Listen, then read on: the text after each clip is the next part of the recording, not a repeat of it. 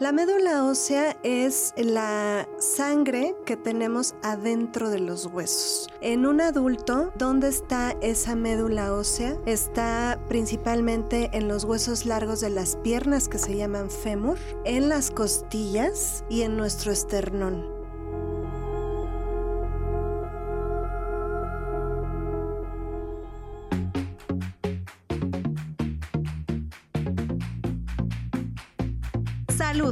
Turismo, cultura, deporte, educación. Eso, y más, es lo que somos. ¿Y quiénes somos? Ya oíste.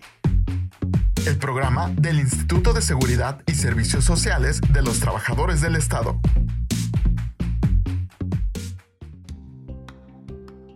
Hola a todos, sean bienvenidos a Ya Oíste. Mi nombre es Cristian Ortiz y el día de hoy tengo el gusto de compartir por primera vez cabina con Ámbar Mora. ¿Cómo estás, Ámbar? Realmente estoy feliz. Gracias por dejarme estar aquí contigo. También estoy muy contento porque tenemos la presencia de la doctora Luara Luz Arana Luna, hematóloga, quien nos va a hablar del tema de trasplante de médula ósea. Hola a todos, muchas gracias por la invitación. Yo también estoy contenta de estar aquí con ustedes es importante, creo, que usted nos pueda platicar y despejar las dudas que tenemos acerca de este tema porque todo el mundo lo desconocemos. Cuando empezamos a investigar, como Cristian lo decía hace ratito fuera de, micrófonos, nos preguntábamos, bueno, ¿y qué es este tema? ¿De qué se trata? No lo sabemos y podemos hablar del trasplante de médula ósea. Claro que sí, es un tema poco conocido, como ustedes lo dicen, pero pues bueno, para, que, para eso estamos el día de hoy. Entonces, básicamente, el trasplante de médula ósea es poner una médula ósea sana en una médula ósea enferma.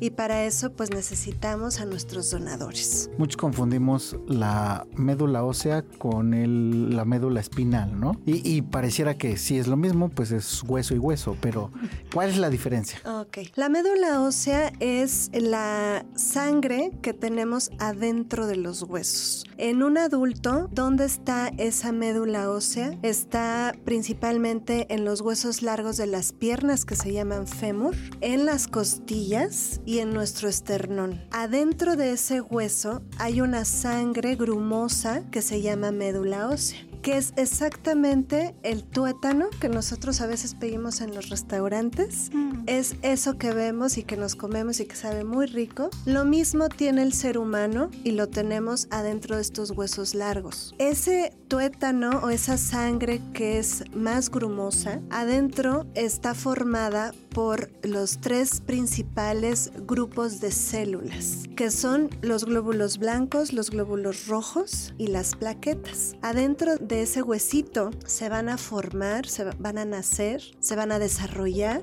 las tres, los tres grupos de células y cuando estén listos y preparados van a salir de su casa, que es la médula, hacia la sangre circular y van a andar rondando por toda nuestra sangre esos, tres grupos celulares para ejercer la función de cada una de, esas, de esos grupos de células. Y esa es nuestra médula que tiene que ver con todo el sistema de creación de la sangre o en términos médicos hematopoiesis nos hablaba de meter esta médula ósea en una, eh, digamos, en un paciente donde su médula ósea no esté sana. Pero ¿en qué caso se da o bajo qué circunstancias? Porque no me imagino ni siquiera el cómo descubrimos que, que hay un daño en esa parte, ¿no? Porque va a ser muy complejo. ¿Cómo le hacemos? Bueno, principalmente la médula ósea se puede enfermar y las enfermedades más conocidas que a lo mejor ustedes las han escuchado son las leucemias agudas. Leucemia meloide aguda, leucemia linfoblástica aguda ¿Qué quiere decir esto? Que la médula ósea donde se crean y se forman esas células se enferma por daños genéticos, daños en los cromosomas y empieza a producir células que no necesitamos a una manera desmedida. Esto se llama leucemia. Existen ciertas características de la leucemia que hacen que un paciente sea candidato a trasplante. Cuando es candidato a trasplante es porque sabemos que con el tratamiento habitual este paciente no se va a curar para siempre y necesitamos ofrecerle una opción de curación. Esta opción de curación es ese trasplante de médula ósea en donde desde la raíz sus células están enfermas, no se pudieron curar con el tratamiento eh, específico y ahora vamos a intentar poner una médula ósea sana de un donador sano en esa médula ósea enferma, intentando que el paciente pueda hacer propia esa médula ósea donada y buscar la curación de la enfermedad.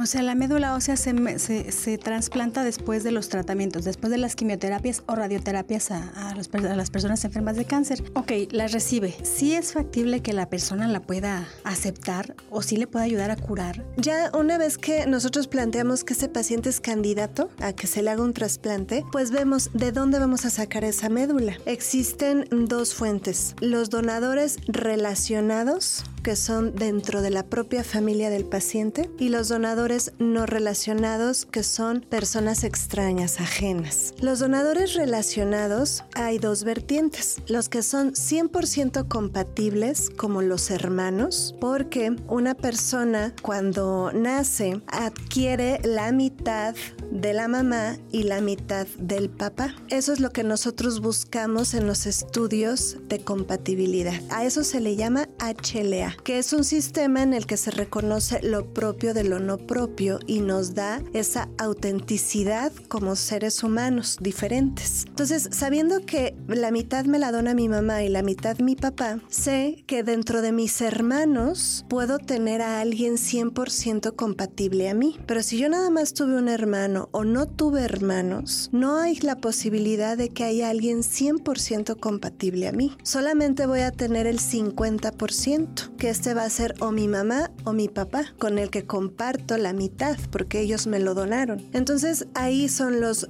relacionados que pueden ser mis hermanos, que pueden ser 100% compatibles o mis padres que pueden ser la mitad de compatibles o otro hermano que puede ser la mitad de compatible que yo. Y los no relacionados pues son eh, otras personas en el mundo con las que puedo compartir ese HLA porque ese HLA se va repitiendo. Obviamente no es muy frecuente, pero puedo encontrar a alguien semejante a mí en otra parte del mundo. O sea, los hermanos sí o sí son compatibles. Eso sí o sí. sí en un porcentaje. En un porcentaje, porque aunque sea, hay veces que se mezclan los estas este, alelos, que es la, manera médica de decirlo, y si somos si son cinco hermanos, a lo mejor sale uno 100%, uno este, el 50 y el otro no comparte nada conmigo. ¿No? O sea, podría ser. Los que siempre van a ser compatibles, la mitad son mis papás, porque sé que ellos me donaron la mitad. Y eso es muy factible en pacientes jóvenes que todavía tienen padres jóvenes, en donde pueden donar sin ningún problema, ¿no? Porque los padres jóvenes pues son sanos, no tienen enfermedades, etc. Nuestros pacientes adultos que ya tienen enfermedades, que sus papás ya, ya sobrepasan los 60 años, pues ellos ya no serían opción. Pero ¿quién sí sería opción? Los hijos de esos pacientes, porque sabemos que el paciente le donó la mitad a su hijo y su hijo puede ser su donador.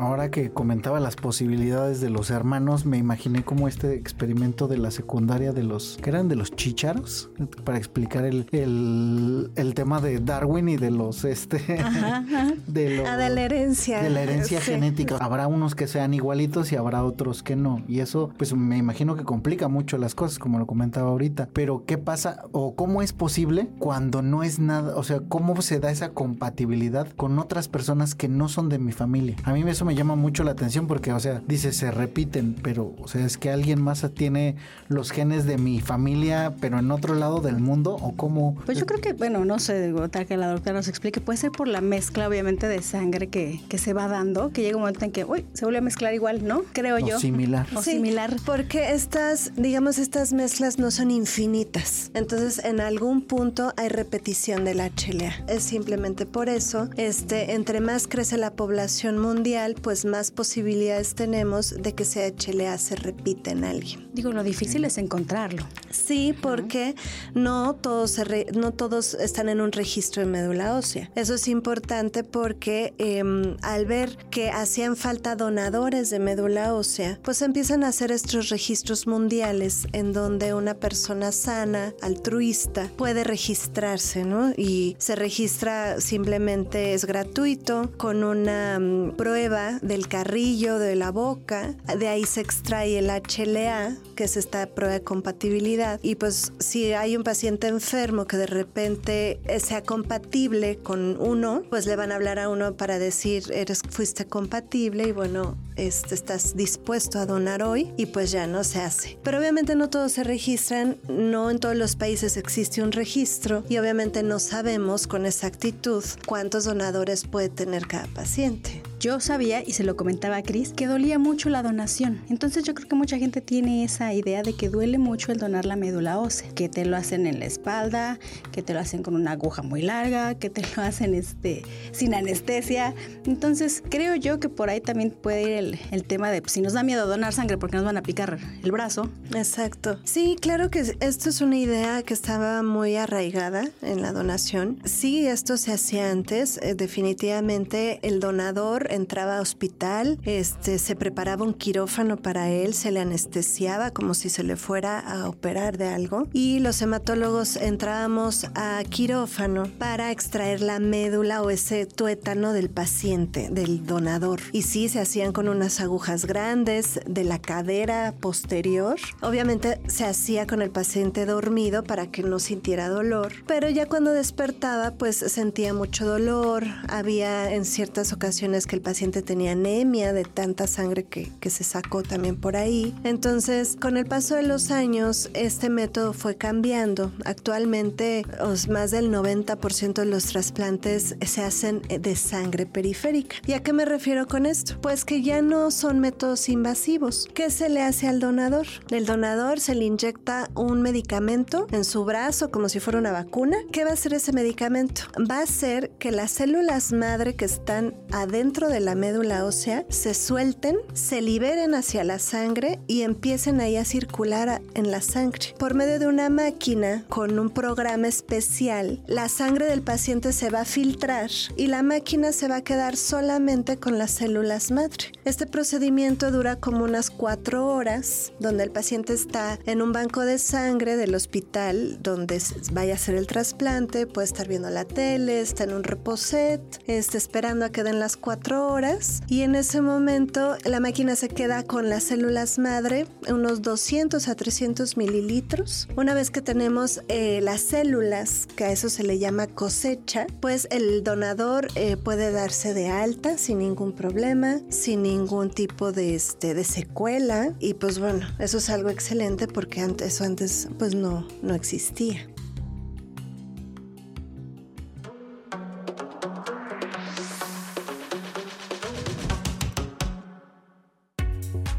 Sigues en nuestras redes sociales oficiales? ¿No? ¿Qué esperas? Búscanos como ISTMX y síguenos en Facebook, Twitter, Instagram, TikTok y YouTube. No te vayas, que esto aún continúa.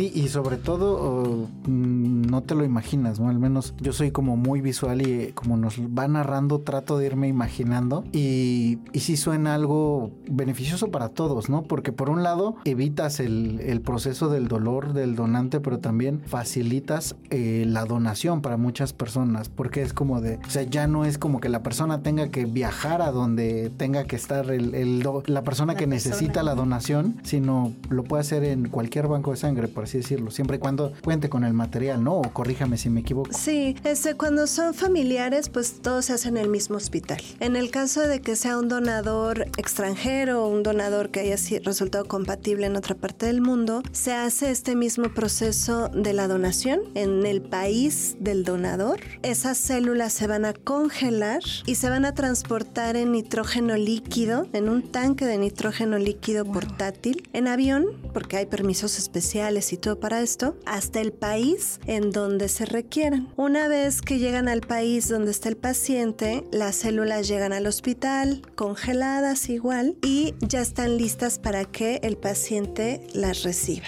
pues qué interesante la verdad es saber que puedes donar de una forma tan fácil, tanto sangre como médula ósea, como plaquetas, ¿no? Te conectan al, ahora sí que a la máquina, a la vena y solita Sí, de hecho la máquina para donar plaquetas pues es la misma para donar células. Es como nada más que se utiliza diferentes programas, ¿no? Por así decirlo, pero se puede utilizar la misma máquina. Oye, eso está súper bien. Y, y aquí, bueno, en el ISTE, ¿dónde están esos bancos? De donación. En el ISTE, el, bueno, como saben, eh, el hospital de tercer nivel que tenemos es el Hospital 20 de Noviembre. Es donde se hace el trasplante de células hematopoyéticas o trasplante de médula ósea y es donde está el banco de sangre eh, especializado para este tipo de, de, cosas, ¿no? Está ahí, ahí tenemos todo eh, lo que les explicaba al principio, de estas pruebas de compatibilidad, de este, del trabajo de banco de sangre, de sacar las células de congelarlas, todo eso lo tenemos en el 20 de noviembre. ¿Y las pruebas de compatibilidad son rápidas? Sí, son muy rápidas. Se pueden tomar de pacientes que tienen a sus familiares en, en otro país. Incluso hemos tenido pacientes que sus hermanos viven en Estados Unidos. Pues se les pide que nos manden su prueba del carrillo de la boca y se pueden analizar en el hospital. Y de sus familiares que viven en México, pues van al hospital, se les toma una muestra de sangre, de un tubito de sangre, y ahí se saca la prueba. Esa prueba eh, más o menos nos las están reportando en no más de dos semanas aproximadamente. Se le tiene que sacar prueba este, sangre al paciente y a sus posibles donadores para hacer la comparación de esta compatibilidad. Ahora, en términos de estadística, ¿qué tanto, digamos, de todas las personas que llegan a tener leucemia, cuántos, en un porcentaje, cuántos llegan a necesitar la donación, por ejemplo? De la leucemia que más se trasplanta es la leucemia linfoblástica aguda, tanto en niños como en adultos. La leucemia linfoblástica aguda tiene un porcentaje de curación en diferentes grupos de edad, pero oscila, sobre todo en los jóvenes y en los niños, del 90% aproximadamente. De estos pacientes que hicieron una respuesta adecuada al primer tratamiento, un porcentaje va a tener recaída de la enfermedad. La, o sea, la enfermedad va a regresar. Y más o menos este porcentaje este, va entre el 30 al 40%.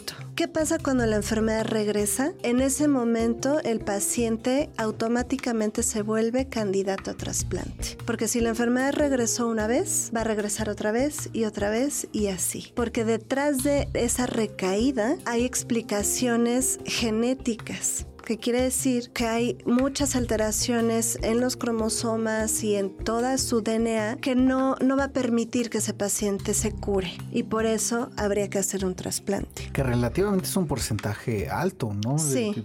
Realmente. Y más en adultos. En niños, este es el, la leucemia linfoblástica aguda, es el cáncer más común y el más curable, pero en adultos jóvenes y adultos esto es diferente, ¿no? Y hay más recaídas. Farina Reguín, la oncóloga pediatra del 20 de noviembre, era lo que nos comentaba que no había personas que fueran ni a donar plaquetas, ni a donar este sangre, ni a donar médula ósea por el miedo y que sí es muy necesario y más. En este caso, bueno, ella ve a los pequeños, ¿no? Pero en sí a, a las personas que están sufriendo esta enfermedad que sí les es muy necesario. Este, sí, claro, más allá de concientizar a las personas sobre la necesidad de un trasplante, que la verdad es que con los familiares no hemos tenido problema, ¿eh? O sea, les puedo decir que en más del 99% de las veces el familiar sabe que él es el candidato y sin problema dice yo le dono lo que sea a mi familiar, ¿no? Pero cuando se trata de donaciones de sangre, de plaquetas, a los propios familiares, ellos ya donaron, ¿no? Y dicen, bueno, ¿y ahora quién? Eso les cuesta mucho trabajo porque volvemos a lo mismo, este, falta altruismo, ¿no? Eso es una realidad. Aún cuando te registras pueden pasar años hasta que te contacten y te digan, necesitamos una donación de tu parte. ¿En México se da también este mismo, el mismo proceso o, es diferente? Porque si no hacían, si no mal recuerdo, eran siete años, ¿no? Entre el que se registraban y que podían contactar. contactarte, sí. Bueno, varía mucho. La verdad es que este, por ejemplo, si una persona se registró a los 18 años, pues puede estar en lista de, ser un posible donador hasta que cumpla 40, que por lo general los registros, esa es la edad tope, los 40 años. ¿no? Un donador joven es un mejor donador. No digo que los de 40 no sean jóvenes, por supuesto que no, pero más aludida, ¿eh? más jóvenes, más jóvenes, ¿no? Entonces, pero una persona que se registró a los 35, probablemente su tiempo de ser donadores es menor. Y sí puede pasar mucho tiempo, ¿por qué? Porque muchas veces el, eh, este HLA se repite, pero ellos escogen al más compatible. Cada paciente tiene un número de posibles donadores y ellos, el médico eh, que encabeza el trasplante, tiene que escoger el que sea más compatible. Y no solamente eso, tiene que ver la edad, el género y varias cosas. Yo creo que para eso tiene que esperar tanto, ¿no? Para que vayan llegando, le vayan llegando y tenga pues el abanico de posibilidades. Exactamente. Ok, entonces, por ejemplo, yo si tengo 38 años, ¿ya no vale tanto la pena registrarme o sí? No, yo creo que sí, porque, este, a ver, todavía estrictamente serían dos años, pero hay veces que en la lista no encuentran a nadie y a lo mejor hay alguien de 45. Pues se le dice a ese y se le dice al médico. Y se tomas a este donador y el médico ya decidirá. Por eso lo preguntaba, porque a veces es como de, ah, bueno, ya ni modo y me voy, ¿no? Es, ¿no? O sea, te, Pues sí siempre se hay puede. posibilidades, ¿no? Sí, exacto. Y la otra que, que me generaba duda es cuáles son las condiciones o de salud que requiere para la donación, porque por ejemplo con la sangre ya sabemos que son 50 kilos o más, no haberse hecho un tatuaje ayuno, antes de seis meses. seis meses o un año, dependiendo la institución médica que lo esté atendiendo y demás. Pero para la médula ósea, ¿son las mismas condiciones o qué cambia? Las mismas condiciones en cuanto a ser sano, ¿no? O sea, o un donador no puede tener cáncer, no puede tener enfermedades autoinmunes, enfermedades infecciosas, nada de eso. O sea, tiene que ser sano. Puede ser diabético hipertenso, sí, pero controlado. La edad. La edad, los donadores pueden ser menores de edad, incluso aquí cambia, ¿no? Porque cuando uno dona sangre, pues tienes que ser mayor de 18 años. Pero en médula ósea ahí sí cambia. Los donadores pueden ser menores de edad, autorizado por, las, por los padres sin ningún problema. Pero ya donadores eh, arriba de 50, de 60 años, pues no es que no puedan, sino puede ocasionar más problemas al paciente que beneficio. Entonces por eso es que se prefieren los donadores más jóvenes. ¿Qué otra cosa? Pues en general, pues no consumo de estupefacientes, tatuajes igual más de un año. Digo, la, parte de la edad sí es importante la diferencia, sobre todo porque tienes que ser mayor de edad, sí es muy limitante a veces, pero eso creo que ayuda muchísimo porque como son células más jóvenes, de, con un organismo diferente, pues tiene más posibilidades de éxito, ¿no? ¿Y los menores de edad desde, desde qué edad? O sea, 5, 4, 7 años. Ahí depende mucho del peso, porque estamos viendo que los el paciente o el donador va a una máquina, ¿no? En donde se le va a extraer su, su médula, su sangre filtrada, por decirlo así. Entonces ahí depende mucho del peso del paciente. Casi siempre nunca se tienen problemas con pacientes que pesen más de 10 kilos. Ahora, sabemos que esos pacientes que son menores y si le donan a su hermano, por ejemplo, que pesa 60 kilos, va a ser más difícil obtener ese número de células porque el paciente de 10 kilos tiene menos sangre y el paciente de 60 kilos necesita más células. Entonces ahí puede ser un proceso un poco tedioso hacer varias veces la cosecha o el acto de, de extraer sus células por la diferencia de los pesos. Pero cuando son pesos semejantes, pues no hay ningún problema y cuando pesan menos de 10 kilos, ahí sí es la expertise del banco de sangre y más chiquitos probablemente sea un poco más difícil.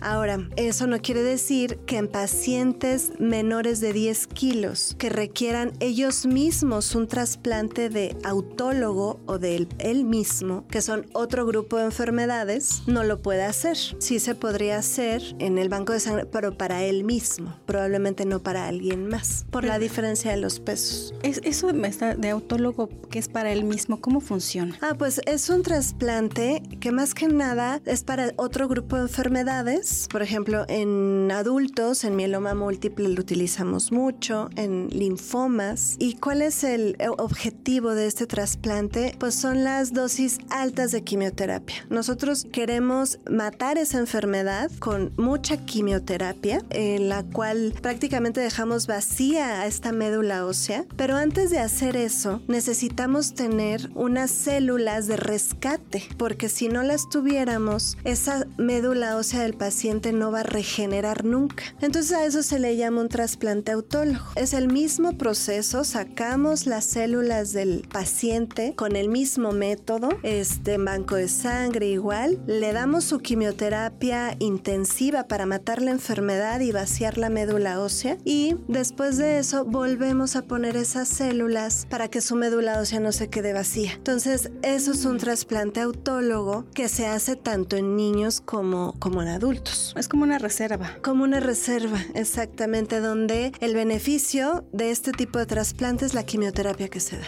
Sí, al final es 100% compatible, o sea, no hay ningún problema, ¿no? Sí. Hablaba de hacer diferentes cosechas. ¿Qué tiempo debe de haber entre una y otra o cuál es el criterio a tomar para decir ya es momento de hacer otra cosecha? Eso es súper, súper importante porque nosotros calculamos de esa bolsita que les digo que, que obtenemos al final de la, de la recolección de células. Se hace una cuenta. Entonces en Banco de Sangre nos dicen, en esta cosecha obtuviste 2 millones, 4 millones, 6 millones. Pero para cada trasplante necesitamos cierta cantidad de millones de células por kilogramo de peso del paciente. Para un trasplante autólogo, lo ideal es que tengamos más de 2 millones de células por kilogramo. Para un trasplante de donador relacionado, o sea, de donador de hermanos, por lo menos más de 4 millones por kilogramo. Entonces, al final de las cuatro horas de recolección,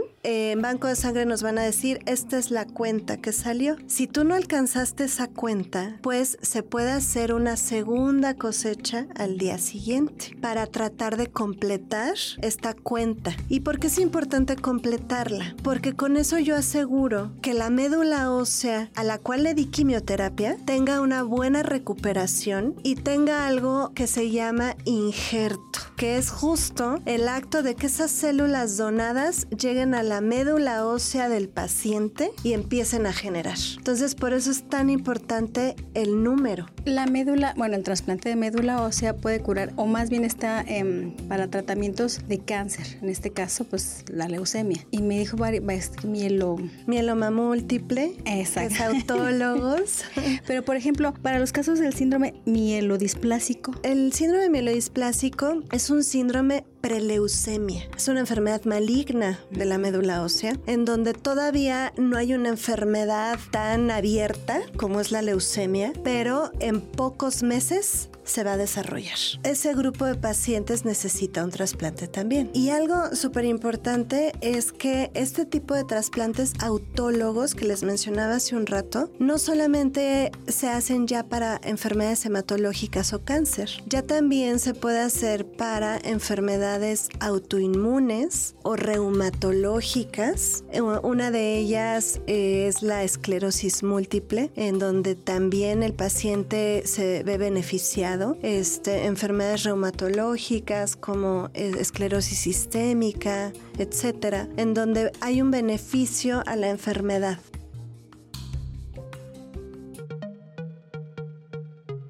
¡Hey tú! No te muevas, esto aún no termina. Y si te perdiste algún programa, puedes escucharlo en tu streaming favorito. Estamos como ya oíste.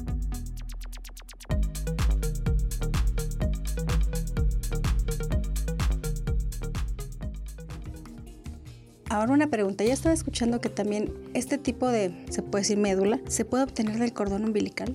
Sí es, este, como hablábamos de las diferentes fuentes de dónde podemos obtener la médula, hablábamos al principio que era de la cresta ilíaca, ¿no? Directamente del hueso.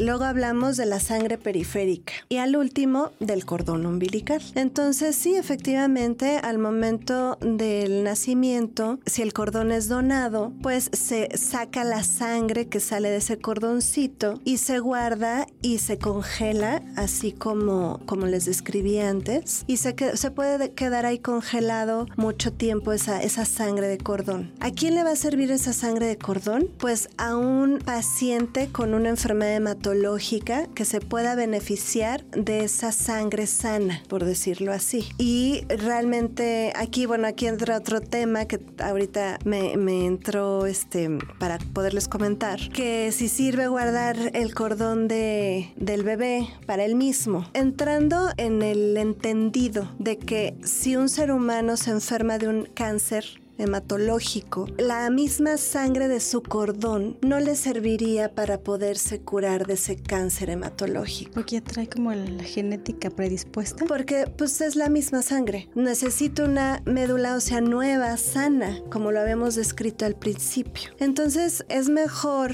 donar ese cordón a investigación, hacer un banco de cordones para que en algún punto algún paciente con una enfermedad, un cáncer hematológico, lo pueda utilizar. Porque así como nosotros podemos ser candidatos a donados, donadores de médula, los cordoncitos que están en los bancos de cordones también pueden ser candidatos a ser donadores, por decirlo así, ¿no?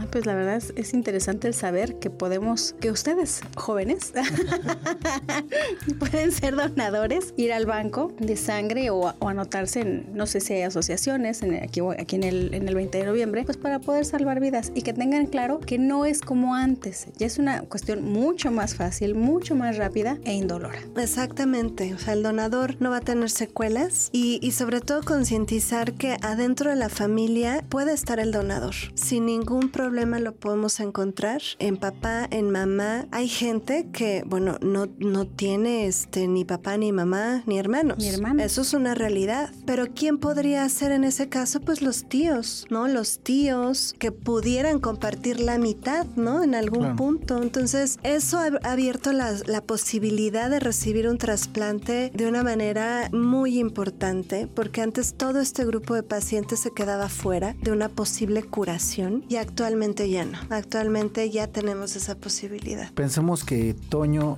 quiere registrarse como donador. ¿A dónde tiene que ir o cuál es el proceso? Actualmente en México no había como asociaciones a las cuales registrarse. Hace apenas unos años llegó una asociación conocida mundialmente que se llama Vidematch, mm, en donde este uno puede registrarse, busca en la página, en, en el sitio web, puede registrarse se da una muestra de, la boca del carrillo y ya queda registrado la chelea y esperar a, que lo llamen a uno, ¿no? Si, si uno desea ser, ser donador.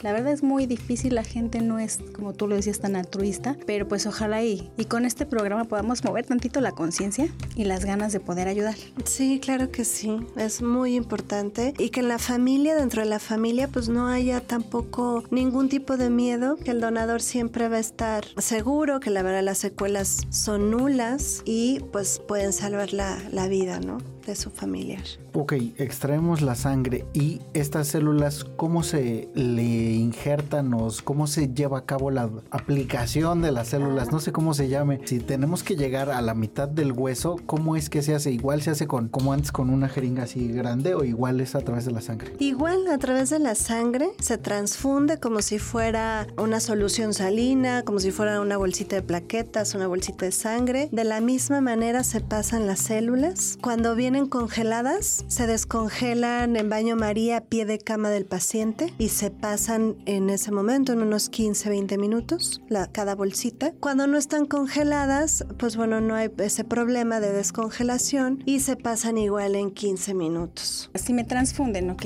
me lo están poniendo. Llego a tener reacción en, en el momento si, no sé, aquí no sé si pase como la sangre que la aceptes o no la aceptes, si este te hace bien o te hace mal. ¿Hay algún, alguna reacción en el paciente? Sí, en este momento puede haber enfermedades relacionadas al trasplante como tal, de que el paciente no reconozca como ajenas esas células, por supuesto. Y a esto, ¿cómo se le llama? Pues enfermedad injerto contra huésped. Es una enfermedad creada por nosotros, por los seres humanos, porque no es una enfermedad que exista de manera habitual, ¿no? Es una enfermedad que se genera después de un trasplante cuando el paciente reconoce como extrañas esas células. Y eh, esto se puede manifestar en diferentes formas, eh, en piel, en tejido, en hígado o en sistema gastrointestinal. Hay varios grados, los grados leves y los grados graves. Los grados leves suceden aproximadamente 40-50% de los pacientes y tampoco es tan malo porque responden muy rápido a tratamiento y sabemos que se está generando una interacción en contra de la enfermedad. ¿no? Es una respuesta autoinmune. Pero los grados graves, pues bueno, sabemos que este pueden, pueden ser fatales. Todo eso es una complicación propia del trasplante, que afortunadamente el porcentaje es menor. Ahora, eso es como no al momento de la infusión, al momento de que uno le está pasando las células. Si las células vienen congeladas, pues con ese material con el que se congeló puede ocasionar un poquito de náusea, de malestar, sube un poquito la presión, pero nada más. Si las células no vienen congeladas, las reacciones son muy muy pocas, a lo mejor un poquito de, de sensación de dolor de cabeza y, y, de pesadez, pero nada más. ¿Y de cuánto tiempo es el periodo de observación para saber si hay una reacción o no? Ah, pues ese periodo eh, nosotros esperamos el día del injerto, que así se llama, que es el día en el que el paciente ya recuperó después de esa quimioterapia que uno le dio y que ya vimos que no requiere transfusiones ni nada, ese día le llamamos el día del injerto y vemos si esas células donadas ya son parte de él con una prueba de laboratorio. A partir de ese momento nosotros podríamos esperar que se genere esta enfermedad, enfermedad injerto contra huésped, pero para eso el paciente ya va preparado con medicamentos que se llaman inmunosupresores, donde vamos a contrarrestar este problema. Y una vez que vemos que ese problema no está presente o que sí se, se presentó, pero ya lo solucionamos con tratamiento, pues el paciente se puede ir de alta. Y obviamente seguimiento muy, muy estricto, ¿no? Por fuera. Pero por lo general, todo ese tiempo desde que les platiqué que el, el donador llega al banco de sangre, todo le dona a su, a su familiar, la quimioterapia, todo eso más o menos es como un mes de hospitalización. ¿Cuánto, qué porcentaje de éxito hay en, en que alguien entre, pues no grave, pero que alguien entre con la necesidad de la transfusión para que su vida pueda ser pues plena, pues okay, de curación. De curación, exacto. Okay. Aquí es diferente, de, el porcentaje cambia con las enfermedades. En una leucemia linfoblástica aguda, que era la, la, la enfermedad de la que hablábamos al principio, más o menos entre el 60 y el 70% de los pacientes se van a curar.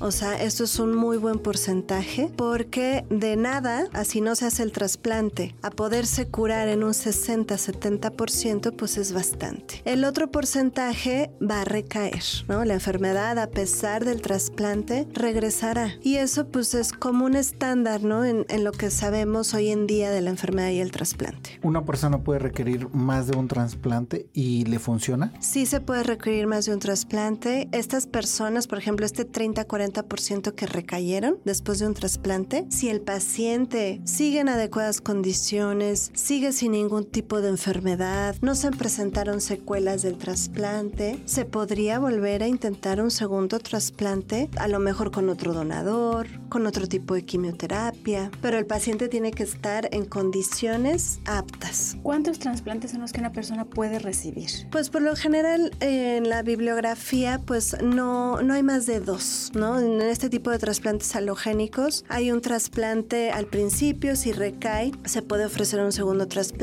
si el paciente está en condiciones adecuadas, pero ya para el tercero, la propia enfermedad, todo lo que implica el trasplante, ya no hay posibilidad de tener un éxito. También, eh, obviamente, durante este tema de investigación, pues nos topamos con donación de sangre y donación de plaquetas, ¿no? Uh -huh. ¿Cuál es la diferencia o, o, se puede hacer todo en un mismo proceso? Porque sí nos generó muchas dudas. Incluso en algún momento pensamos en abordarlo en conjunto, pero sí nos dimos cuenta que eran como temas diferentes. Sí, pero para que la gente lo entienda, ¿cuál es la diferencia entre donar sangre, donar plaquetas y médula? Digo, ya nos queda claro el tema de la médula, pero a mí sí todavía un poquito el, bueno, y las plaquetas en dónde quedan? Ah, ok. Primero cuando uno llega como donador al banco y uno ya pasó el filtro de la edad, del peso, de que si es sano y si no es sano y todo esto, ya te dicen, bueno, pasa y si vas a donar plaquetas y sangre, te van a tomar una biometría hemática, que es donde viene registrada la hemoglobina y tus plaquetas. Tienes que tener buen número de plaquetas, casi siempre arriba de 200 mil, es lo que se pide, y el responsable en banco te revisa las venas de los brazos. Si ven que es una vena que se ve a simple vista, que es fácil de puncionar, pueden intentar que ese donador vaya a la máquina. ¿Por qué? Porque esta máquina, pues obviamente va a filtrar la sangre y si no hay una buena vena puede colapsar esa vena y ya no servir. No le va a pasar nada al donador, nada, pero el procedimiento no se va a poder lograr hasta el final. Entonces, buen número de plaquetas y una vena visible y puncionable, principalmente para eso. Cuando ese paciente o ese donador fue y no cumple las características para donar las plaquetas, se le ofrece donar sangre, porque es más fácil, porque bueno, al fin de cuentas se introduce una aguja en la vena del brazo y solo uno espera a que salgan 400 mililitros. Ya, una vez que salió esa, esa eh, sangre, pues ya. Pensando en eh, lo que nos decía del bloqueo que pueda tener la vena cuando no, no es como lo suficientemente amplia, con la médula no sucede. No, porque por lo general al donador le ponemos un catéter. En su cuellito, es un catéter, a lo mejor es lo más invasivo que le hacemos, es un catéter ancho que va a ir directo al corazón y por ese catéter manejamos flujos muy altos, no tenemos problema de que se colapse, no nos va a ocasionar de que haya, ya no tenemos vía a la mitad de la cosecha y para el paciente no va a haber ningún riesgo de que no se recolecten sus células. Es importante saber el tema, yo me despejo muchas dudas, creo que no me quedo con ninguna, no sé tú, Cris. No, la verdad no, ha sido como muy clara la explicación, sobre todo creo que muy reconfortante porque por lo que nos platica la doctora es un proceso bastante sencillo que puede ayudar muchísimo y que creo que nos puede dar cierta tranquilidad de, de ir con confianza a donar cuando un familiar lo necesite, principalmente por la compatibilidad o si nos inscribimos en, dentro de este programa de posible donador, que cuando llegue la oportunidad se pueda dar, porque también veíamos que decían que muchas veces sucedía que alguien se registraba y pasaba tanto tiempo que cuando le pedían donar ya no quería. Ya no quería. Entonces era como de, qué triste o qué frustrante hacer el decir ya encontramos a alguien de entre todas las posibles personas que hay en el mundo y que esa persona se niegue a ser eh, sobre todo muy triste y muy lamentable, ¿no? Sí, sí, sí, bueno, eso puede suceder. Pero como dijo doctora, de verdad la población está creciendo tanto que ya es un poco, puede ser un poco más fácil poder encontrar a alguien compatible. Entonces esperemos que no sea tanto el tiempo de espera y que pues bueno, la gente se pueda, se pueda animar a ir a donar.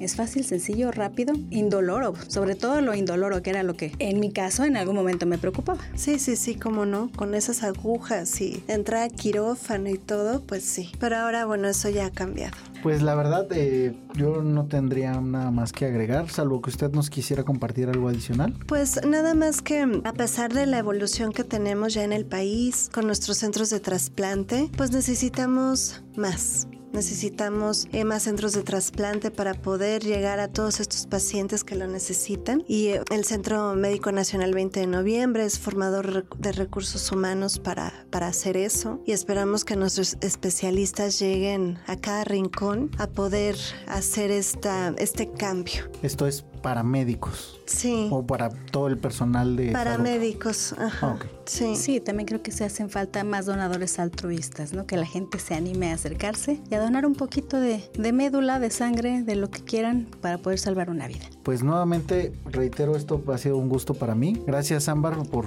darme la oportunidad de compartir por primera vez cabina contigo. Gracias, y doctora, a ti, muchísimas gracias por su conocimiento y sobre todo por una explicación tan clara que nos despeja muchísimas dudas. Muchas gracias a ustedes por la invitación y pues hasta la próxima. Gracias, doctora Alvara. Yo fui Cristian Ortiz. Y yo, Ámbar Mora. Hasta la próxima.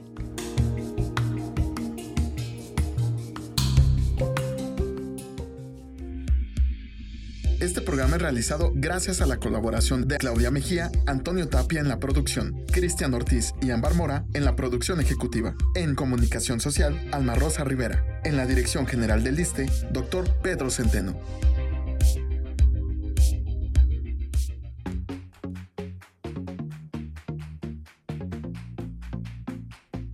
Salud, turismo, cultura, deporte, educación eso, y más, es lo que somos. ¿Y quiénes somos? Ya oíste.